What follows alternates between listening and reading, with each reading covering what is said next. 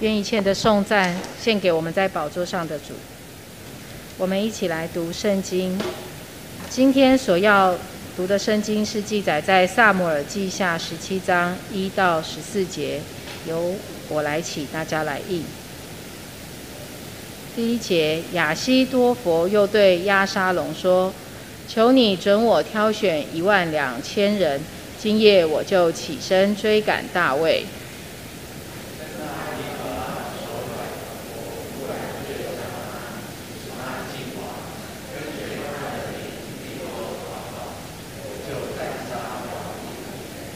第三节，使众民都归顺你。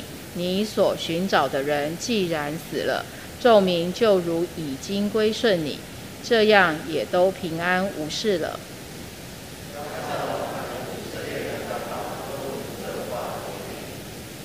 亚沙龙说要召雅基人户筛来，我们也要听他怎样说。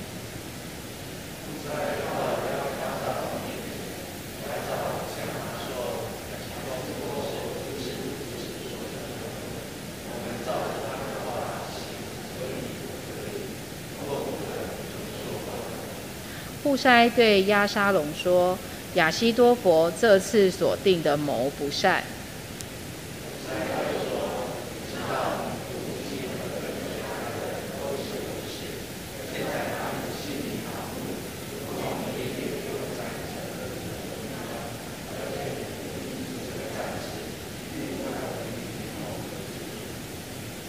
他现今或藏在坑中，或在别处。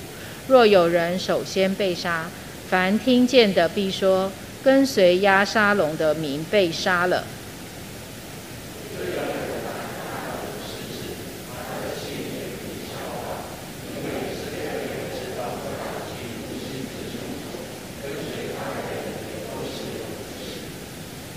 依我之计，不如将以色列众人从但直到别是巴。如同海边的沙那样多，聚集到你这里来，你也亲自率领他们出战。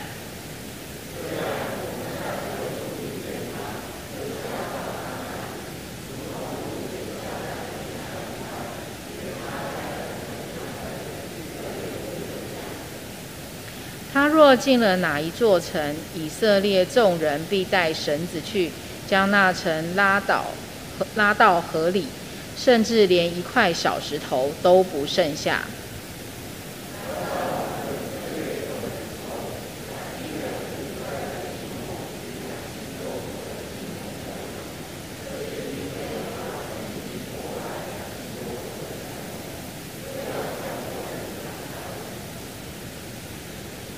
嗯，我们今天讲到，我们邀请林牧师来为我们讲到，今天的题目是叠对叠。叠对叠，亲爱家人，大家平安。我们要进入神的话语之前，我们还是彼此祝福。我们对隔壁后面讲说：“愿你平安。”我们再次来做一个祷告。父神，谢谢你，市局不稳定，经济困乏，但是我们相信你依然掌权，让我们在这时代当中依然靠主而得胜。生命当中难免会遇到很多不如意的事，料想不到的事，让我们心烦的事。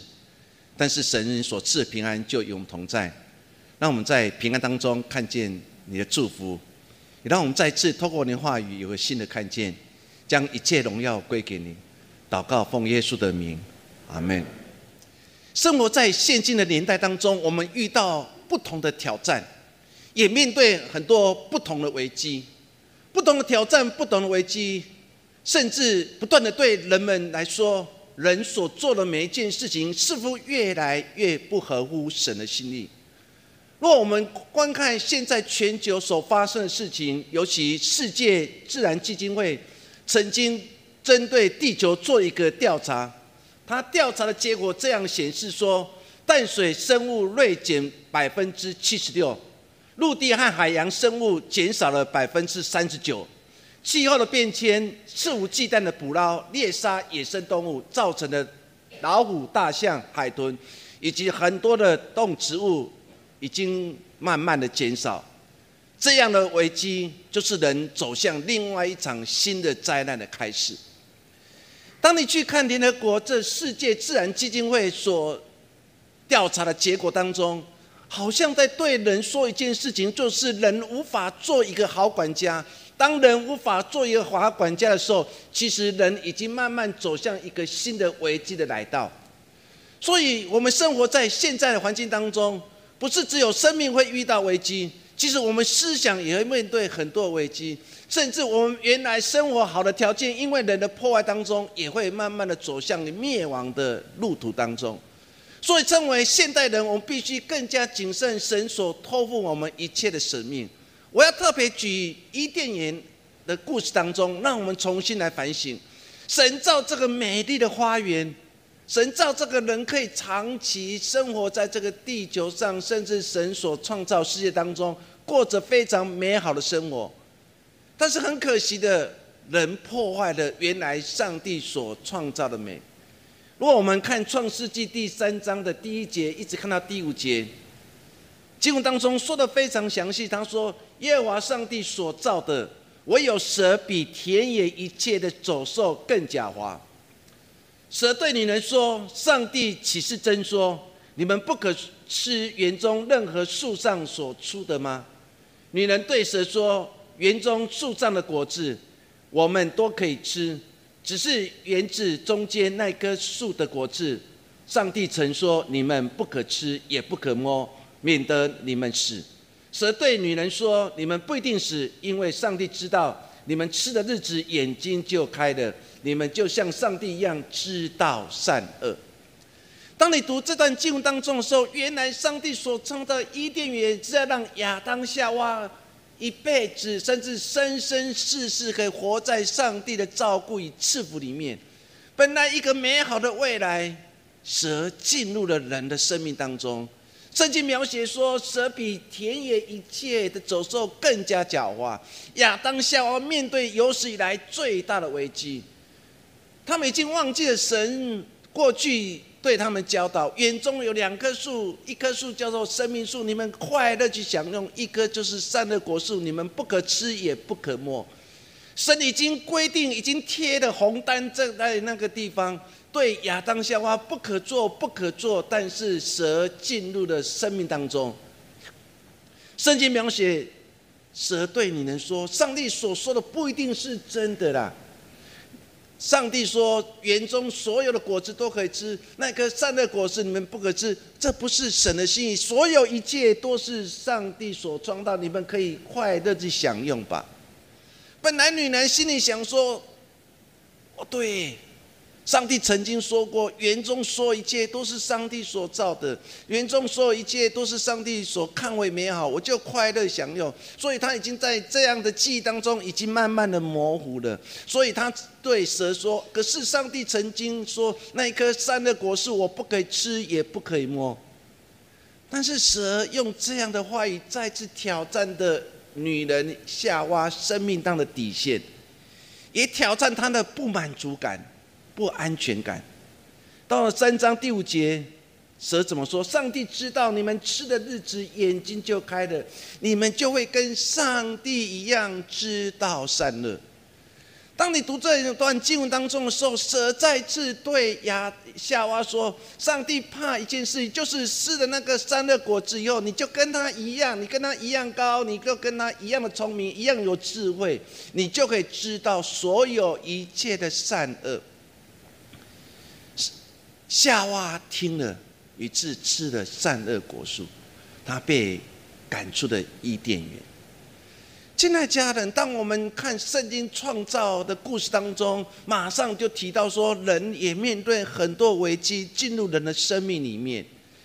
若我们没有靠着神，忘记神的教导，我们很容易就跌倒，很容易就离开神。以利法，这是约伯的朋友当中其中一个。他呢，用他的观点去看约伯所受的一切的苦难，他认为约伯所有一切苦难就是他的罪恶所造成的。在约伯记第五章第十二节，他这样说：破坏狡猾人的计谋，使他们的手磨的不得成就。他用很不客气的手段对约伯说：“你就是一个狡猾的人，你所做一切是不可能成就，因为你得罪了神。”当我们读到这段经文当中，本来这些朋友来到约伯的生命当中，约伯希望透过他们话语得着安慰、得着鼓励、得到造就。可是这些朋友一个一个来，都是指责约伯离弃的神，甚至约伯的罪太大，所以上帝的惩罚来到他的生命当中，是他必须承担这样的后果。我们今天要读一段圣经当中很有意思的一段经文，就是大卫面对生命当中不同危机当中，他面对一个最大危机，那就是父子争斗争王权的故事。面对这样有史以来最大危机，大卫如何来胜过这一切？若我们好好去读。沙漠记下第十七章或是十六章，你把整个故事看完以后，你就会看到，在整件事情当中，上帝似乎在掌权。因为当时的亚沙龙他已经慢慢得到耶路撒冷城所有的百姓喜爱，因为他就在城门口当中对所有人说：“王不愿意做的事，老王没有时间做的事，判断是非事，如今都交给我亚沙龙。”亚瑟龙开始坐在城门口，为所有百姓解决所有一切的纷争。他所有的目的，就是为了得到他爸爸大卫所有一切，包括他的王位。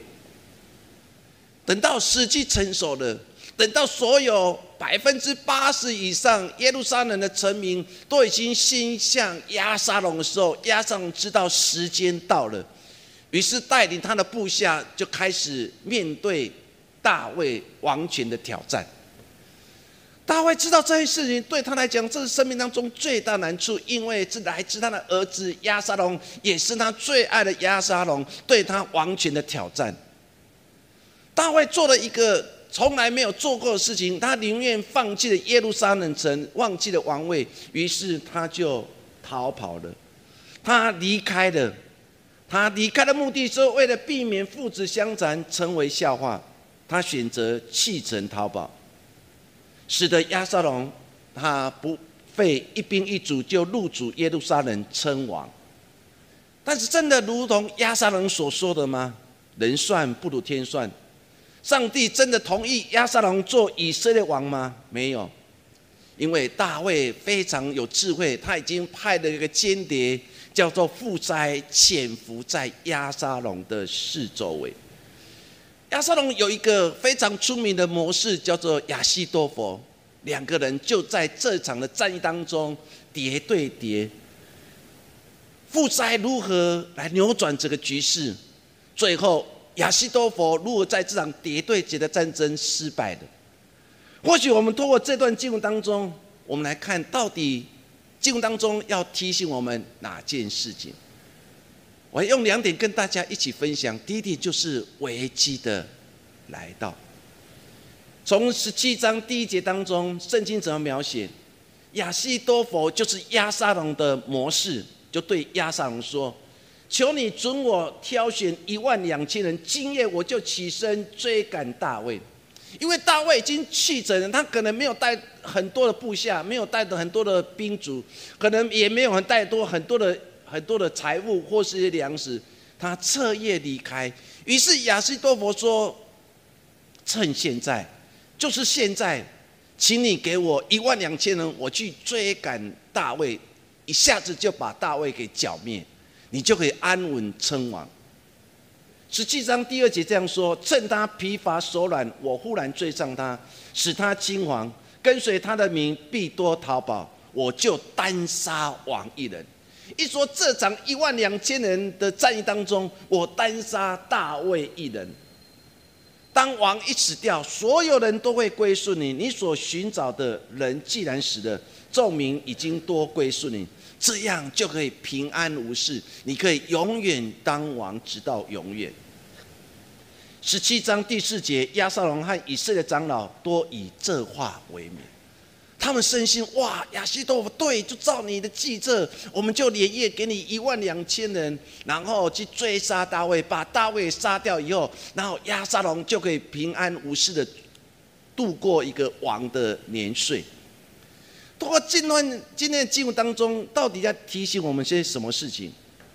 我们必须重新来想整个故事当中所描述的。当时所有耶路撒冷的百姓心已经向亚沙龙，因为亚沙龙已经跟所有的百姓说：“说王没有时间，你们所受的苦我都知道，你所受的难处我都知道。可是王治理很多事情，大卫根本就不了解你们现在所受苦。”只有我亚撒龙知道，于是亚撒龙就对以色列百姓，甚至耶路撒冷百姓说：“从今天开始，我会坐在城门口，为你们辨别所有的是非一切。你们所有难处、很多冤屈、很多的苦无法诉说，我都会用公义、公平为你们伸冤。”亚撒龙就坐在城门口，每天为百姓处理很多的纠纷。慢慢的，他开始在民间有很多声声望。很多的人开始心归向了亚沙龙，认为亚沙龙是一个非常好的王，因为他知道我们心里的苦楚。有时候看这样的故事当中，我们会为了亚沙龙所做的一切而感动。为什么？因为当时很多的纠纷无法解决，所以必须要打官司，可能必须要王或是派一个首领来解决这一切。可是，在打官司的过程当中，如同早期台湾农业社会当中，有钱判死，无钱判死。说有权势人就会压榨没有权势人，没有权势人在那场的官司或是处理纠纷当中，可能就会失败。他们所受苦，没有人知道。这时候只有亚沙龙知道我的心。所以所有城里的百姓心全部归向的亚沙龙。亚沙龙在当时的民间的声望已经赢过了当时的大卫王。当民间的声望经压过大卫王，可是有人说亚撒龙，你来当王，来领导我们，来处理整个国家大大小小事情。亚撒龙知道时候到了，时间到了，是我要举兵起义的时候了。于是他就起兵挑战当时的大卫的王位。大卫面对有史以来最大危机。那个为就是亲生儿子想来篡位。若是你是父亲大卫，你的心已经非常难过。我再过几年，若我离开世上，这王位还是你的，为什么你这么急要得到这样王位？所以你可以想象，当时当亚瑟王挑战大卫的王权的时候，大卫的心很难过，因为他知道，若我派兵去剿灭他，可能就父子相杀，可能就会留一些的把柄，让后代人来耻笑。这时候，大卫已经知道，他跟亚宋之间的关系已经回不去了，已经完全撕裂了。他为了保存与父子之间的关系，我们看到圣经描写当中，大卫选择离开，大卫选择离开，把耶路撒冷让给当时的亚撒龙。他跟他的部下就选择远离，在远离的过程当中，你看到远离了耶路撒冷，他面对的世面不断的嘲笑他，不断的戏弄他。你可以想象一个王如今落魄，被别人耻笑，那种心境的难过。面对大卫的离开，亚撒龙旁边有一个非常聪明的模式，他就建议亚撒龙，你要立刻马上。派大兵把大卫给杀掉，以绝后患。当你读到这样的经文当中，大卫如何面对这样的危机？他把这样的危机经历之后，他写在诗篇的第三篇。所以，当我们打开圣经诗篇第三篇，前面有一个小字，就是他在面对亚沙龙追杀的时候，他的心境。他会如何说？当时他面对追杀，甚至父子相残，内心的难处，在第三篇的第一节跟第二节，他说：“耶和华，我的敌人何其加增，有很多人起来攻击我，有很多人议论我，你得不到上帝的帮助。”当你读到这样的经文当中的时候，你可以想象当时众叛亲离，只有一些的勇士，只有一些的跟随者在大卫的四周围。大卫所看见的是敌人一次一次的攻击他，甚至亚撒龙他开始想要谋杀大卫，派了一千两百人想要去追杀当时的大卫。好不容易离开了耶路撒冷城，却面对世面对他的耻笑。他感觉他的敌人不是一个，他的敌人是一波一波的攻击，甚至攻击的过程当中，还有人说你根本得不到上帝的帮助。现在家人，若是你是大卫，你如何面对生命当中这样的危机？大卫继续在第三篇的第三节、第四节，他这样说：我们一起来读。但你耶和华是我视为的盾牌，是我的荣耀，又是叫我抬起头来的。我用我的声音求告耶和华，他就从他的圣山来应允我。这时候大会唯一能做的事情，就是他哭求，他呼求，他恳求神的帮助。他怎么说？但是面对这样的危机，面对敌人来耻笑的，面对敌人不断的说你根本得不到上帝的帮助，甚至敌人一个一个的加增的时候，大卫唯一做的一件事情就是他呼求神。他说：“耶和华我的神啊，你是我的盾牌，你是我的荣耀，又是让我可以抬起头的。我现在绝对不会垂头丧气。上帝，我现在要抬起头来仰望你。”到第四节后面，他怎么说？我要用我的声音求告耶和华，他就从他的圣山上来应允我。他唯一做的事情就是大声的呼求，大声的恳求。他大声的呼求，用他的声音呼求的时候，他觉得上帝会在那圣山西安山来垂听他的祷告。他的意思说，我的祷告，上帝一定会垂听。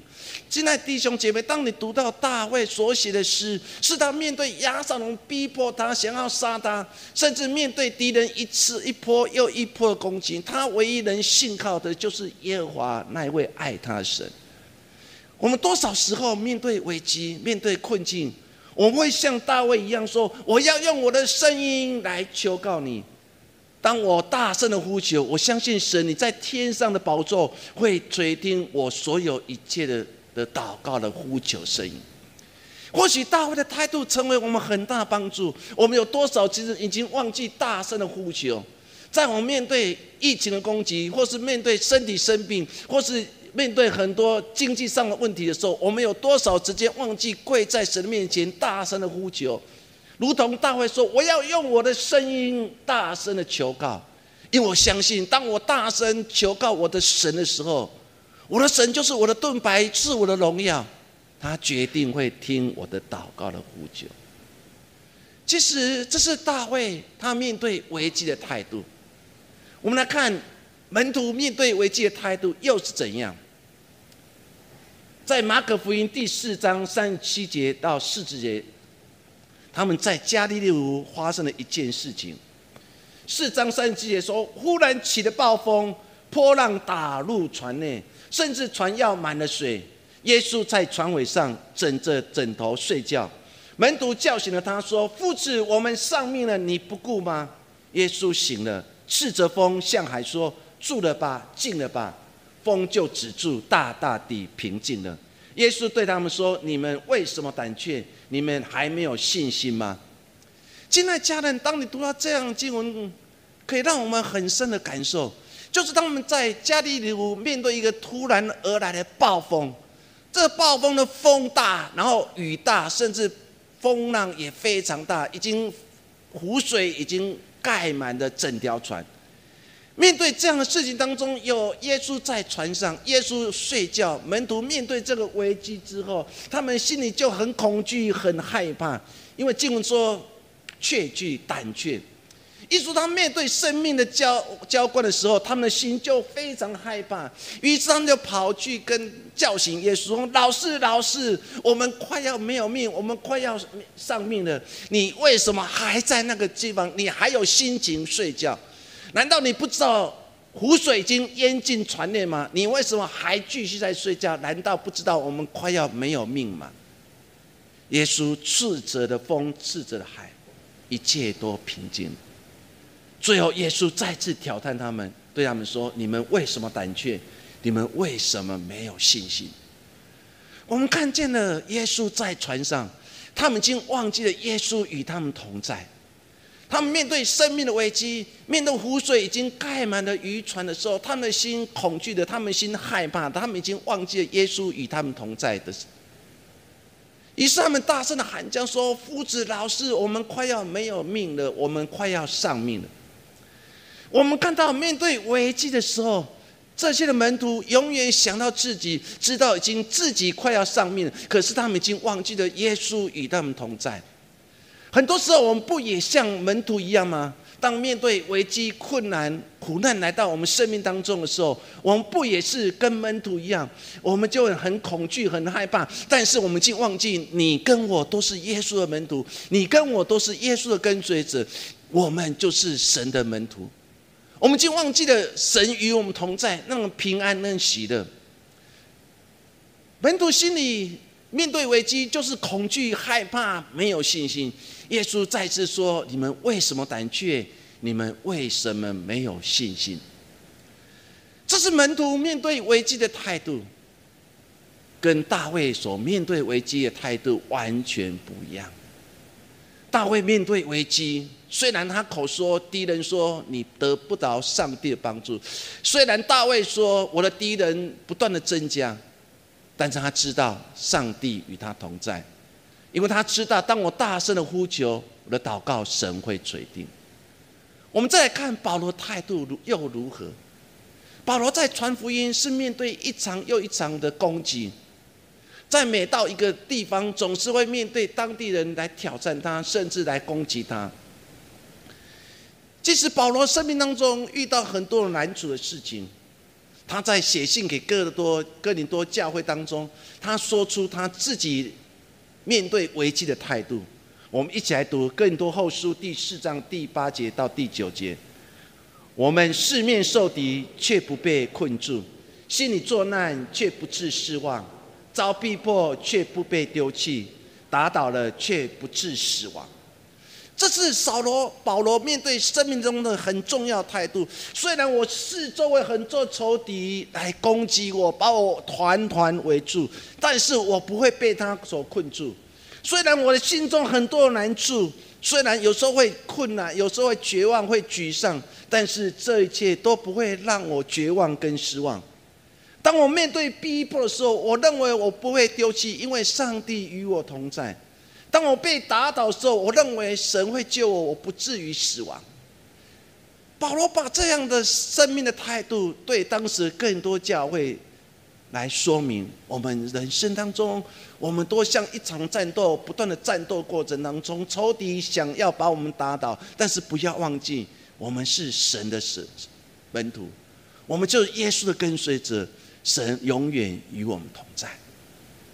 当我们把这个三个人，包括大卫，包括保罗，包括当刚才我们读的经文当中很重要的门徒的态度，我们面对生命当中危机，你要如何去处理？不要忘记神掌权。我们继续来看这段经文当中，当亚西多佛已经跟亚撒龙说：“请你给我一万两千人。”我就立刻马上杀了大卫，亚撒龙，你就会永远做王。到了十七章第七节，这时候亚撒龙知道，觉得这个主意不错，但是他想要听另外一个模式，就是富筛的话语。可是亚撒龙不知道，大卫已经安排另外一个间谍，就在亚撒龙的四周围。若是真的一万两千人派出去，可能大卫跟他的跟随者，可能就在那一夜当中被剿灭。正考验了这个间谍互塞，他如何解决这个危机。所以当亚沙龙，当亚沙龙问互塞说：“哎，亚西多佛的计策真的完美吗？”这时候亚西多佛见缝插针。到了十七章第七节，互塞。对亚撒龙说：“亚西多佛这次锁定了魔不善，虽有人胆大如狮子，他的心也必消化。因为以色列人都知道你父亲是英雄，跟随他的人多是勇士。依我之计，不如将以色列众人从但从北方的但一直到南方的别是巴，如同海边的沙那样多聚集来到你这里。他的意思说，休旦节等一下，重要的把所有跟随你的人，从北方的蛋、南方的别斯巴全部召集起来，更多人声势浩大，我们就一举可以把大卫给歼灭。所以等一下。等这些人全部召集之后，聚集到你这里，你就亲自带领这些人，然后出战。十七章第十二节说：“这样我们在何处遇见他，就下到他那里，如同露水下在地上一般，连他带连他带跟随他的人，一同也一个也不留下。”一说我们人非常多，他们人是一点点，如同那露水一点点，是不足不足为惧的。所以，当我们所有人聚集在一起，我们就像那个海边沙如此多，他们就像那露水这么稀少，我们就一举就可以把大卫跟他的跟随者，虽然他们是勇士，我们一举就把他们给歼灭。现在家人，你看到户塞这个地方，其实是留一点时间让大卫逃跑。他想要破坏亚西多夫的计谋，因为今夜若真的派了一万两千人出去的时候，大卫跟他跟随着一定没有命。所以面对这一场危机当中，富塞如何来解决这个问题，正考验的富塞的智慧。因为亚西多夫采取的就是擒贼先擒王的策略，所以他说今夜挑选一万两千人追赶杀大卫。但富塞采取心理的战略。他对亚撒龙说：“亚撒龙，不要忘记一件事情。大卫跟他跟随者多是勇士，大卫跟他跟随者都是身经百战的人。第二件，再次跟亚撒龙讲说，跟随亚撒龙集合起来，如同海上那么多，我们一起去攻打大卫。因为大卫的跟随他的，就像水滴一样、露水一样，是这么少，是不堪一击的。”于是他就跟亚撒龙说：“亚西多佛的计谋不善，意思说主意不好，我的主意比较好。”亲爱家人，其实读这样经文当中，我们可以很深的感受，那个感受就是谁才是真正有智慧的？谁面对危机当中，到底靠着自己过去的经验，还是在靠着神的智慧？对于大卫来讲，他面对亚瑟龙对他的背叛，可是他身里心身心灵都知道一件事情，就是他是合乎上帝的心意。这句话打动了亚瑟龙的心，他说：“不要现在，不要今夜，不要带着一万两千，你要带更多人。等所有人聚集的时候，我们就追赶大卫，一定会成功。”到了十七章十四节。他做一个结论，他说：“亚撒龙和以色列众人说，亚西亚基人富塞的计谋比亚西多佛的计谋更好。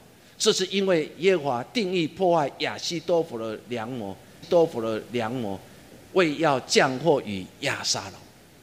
整件事情当中，其实在讲一件事情，说是你一直在磨算一件事情，若不是上帝的心意，绝对不会成就的。”当我们翻开整本圣经当中，我们不断去探讨一件事情：到底我们所做是合乎神的心意？到底我们每次的祷告，这是照着上帝的心意而行吗？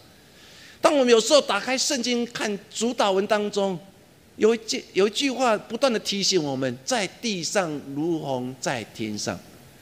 到底我们所做每件事情，真的是合乎神的心，如同神在教导我们这件事情？那就是我们所做的每一件事情，真的合乎神的心意吗？我们看见到最后，亚撒龙跟亚西多佛的计策就失败，最后亚西多佛用自杀来结束他的一生。通过这样的经文当中，我们不断的想，就是人算不如神算。到底我们在计划什么？大卫面对亚撒龙背叛。面对很多以色列百姓已经完全归向亚沙龙，他心里没有心存很多怨恨，甚至跳出来骂这些以色列百姓说：“我对你这么好，为你们做了那么多事情，为什么难道没有看见我？我所做的事情难道你们都不知道吗？为什么如今你们一个一个的背叛我？”亚撒龙没有因为所有的心归向了亚撒龙，而对这些以色列百姓很多的埋怨。他相信神在整件事情当中一定有他的他的谋划，他有他的计策。他唯一能做的事情就是安静下来呼求祷告神。于是他写诗篇第三篇当中说：“我要大声的呼求，我相信我的祷告神一定会垂听。”现在家人，当我们看到耶稣在克西玛里。耶耶稣在克西玛年，其实他面对生命当中很大挣扎。他如何祷告？上帝可以的话，就把这杯苦杯离开我。他说：“神啊，若可以把这杯离开我，神啊，若可以，我不用走向哥他。神啊，若是可以，我不要被钉在石架，因为那是一个很艰难、很困苦、很难过的事情。神啊，若可以，可不可以把这杯离开我？”这个苦悲离开我，但最后耶稣怎么说？耶稣说：“但是神啊，不要照我的意思，是要照你的意思。”耶稣在克西马尼园的祷告，汗如血滴一样。一说耶稣非常祷告，非常迫切。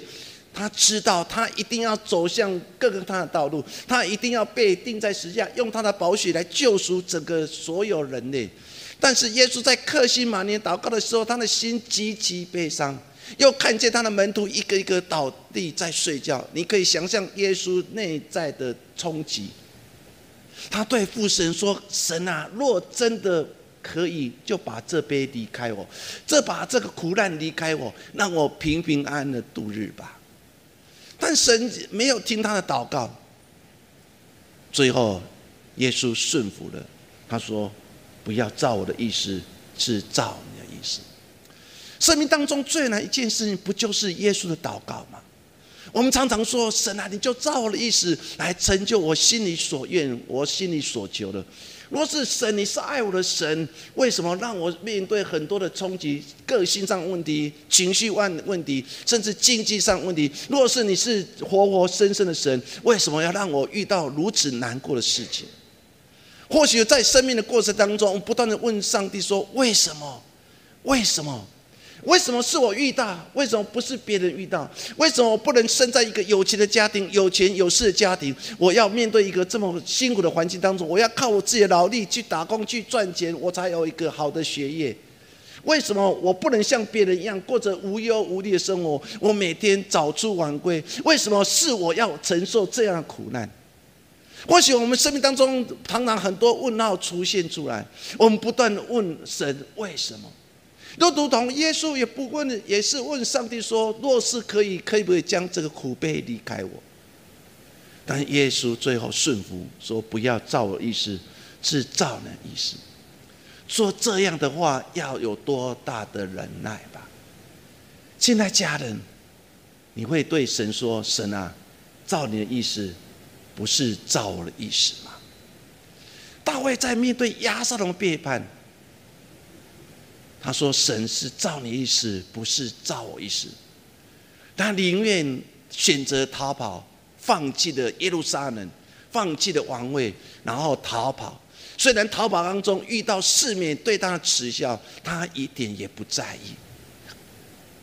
他要避免父子相残，他要避免亚撒龙在这场战役失败，最后被杀。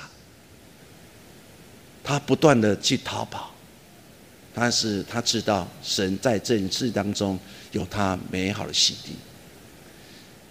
通过这场这这段故事当中，可以让我们有很多的心去做反省，那就是亚沙龙跟亚西多佛，大卫跟富山，谁才是造神的心意去行的？亚瑟龙认为我有声望，我有能力，我有所有一切。所有的耶路撒冷城全部心都归向我，我有这些群众基础，我一定可以取代大卫当王。他一直活在自己的世界里面，他没有寻求神的心意。但是大卫寻求神的心意，他知道选择离开，化解这个战争，或许避免更多人的死伤，或许神也在整件事当中有他美好的意思。一场敌对者的战争，扭转整个局势，但更重要，他提醒我们，到底是照自己的心意，还是照神的心意？芬尼这个盛世的作者，他从小就是一个失明的人。他曾经在他传记当中这样说：“既然上帝允准我的眼睛看不见，我就相信上帝一定要在我的瞎眼身上彰显他的荣耀。虽然我知道上帝让我眼睛看不见，但是我相信神让我这个眼睛瞎的人，其实为的是来彰显他的荣耀。”芬尼为一个从一个本来不敢不敢相信、不愿意接受，甚至愤怒，甚至常常问神说：“为什么是我要面对这样的困境？为什么是我瞎眼而不是别人？”刚开始他人生当中面对这样的挣扎当中，他也很多百个不愿意、千个不愿意，但是他最后顺服。若是这一切都是出于上帝的心意，我愿意照神的心意去走。我相信神让我眼睛瞎了，一定有你美好意思。后来他成为一个盛世的创造。我们盛世当中很多首圣诗都是出于芬尼所做的。一个眼睛瞎的人，竟然可以创造出那么美的诗歌，感动了历代多少的信徒，激励多少信徒，因为唱诗歌当中得着感动，是因为芬尼最后接受他的难处，接受他困境。他照神的心意去走，神为他开启了另外一扇门，他成为一个圣诗创造者最多的女性。亲爱家人，求神帮助我们。美国的总统林肯，他曾经说过一段话，或许我们也常常听说。他说：“先生，他对那个记者说，先生，我所关心的不是神有没有站在我这边。”我真正关心的是，我站在神这边，因为他永远是对的。我不是关心神是不是站在我这边，我只关心我是不是站在神那边，因为我相信神所做一切都是对的。读那最后那一句话说：“神永远是对的。”所以林肯总统后来遵照神的心意，勇敢的面对黑白种族的战争。解放了黑奴，敬爱家人，林肯总统说：“不是我是不是站在神那边，而是神，我是不是站神？我站在神那边，因为我相信，当我站在神那边，我相信神永远是对的，所以我愿意照神的话去做。求神赐福于我们，让我们生命当中真的是照着神的心意去行。诗篇三十七篇第四节，我们一起来读：又要以耶和华为乐。”他就将你的心里所求的赐给你，以耶和华为乐，照着神的心去走，你相相信你所求的，神必赐福给你。求神帮助我们，透过今天亚西多佛跟户塞两个人的斗争当中、磨练的过程当中，让我们清楚知道一件事情，那就是我们是照神的心去行。还是照人的心意，照人的心意，我们会跌跌撞撞，最后失败。但是照的心意，神会一步步带领我们来胜过这一切。求神帮助我们，从今天开始就走在神的心意上面。那我们所做的每一件事情，我们不断的问神说：若是神你在这里，我该如何做来成就你的心意？求神赐福于我们。我们来做个祷告。亲爱父神，谢谢你。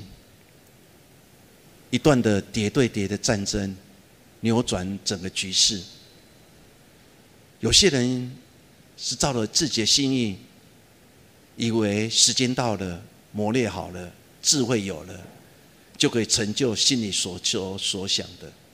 但是我们知道，原来我们生命当中不是照自己的心意去行，而是照神的心意。也让我们每个家人在做每一件事情的时候。再次问我自己：若是耶稣在这里，他会如何做？耶稣，谢谢你再次用你的话语提醒我们：若耶稣你在这里，我该如何做？若耶稣现在就在我们教会当中，他会如何看我们这群忠心持守信仰的基督徒？若耶稣真的在这里，他要看我们是不是彼此相爱？耶稣，谢谢你，愿你的话语成我们帮助。我们将祷告，奉耶稣的名。